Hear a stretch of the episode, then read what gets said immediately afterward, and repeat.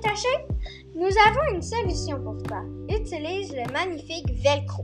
C'est Georges de Mistral qui a inventé le velcro en 1941.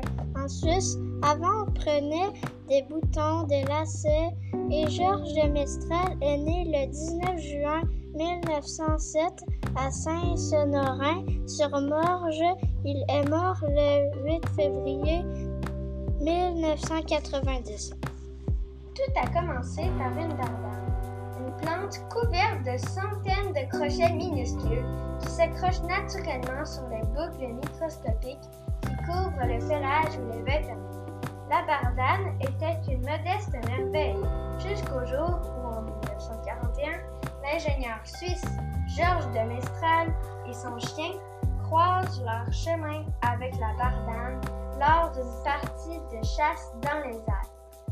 C'est alors qu'est venue à de Mestral l'idée de remplacer les boutons et lacets par une invention inspirée de cette plante sauvage.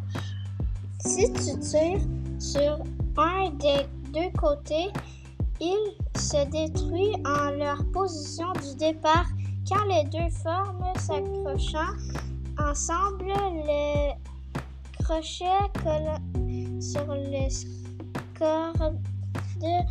C'était le velcro. Il a été inventé par Georges de Mestral en Suisse.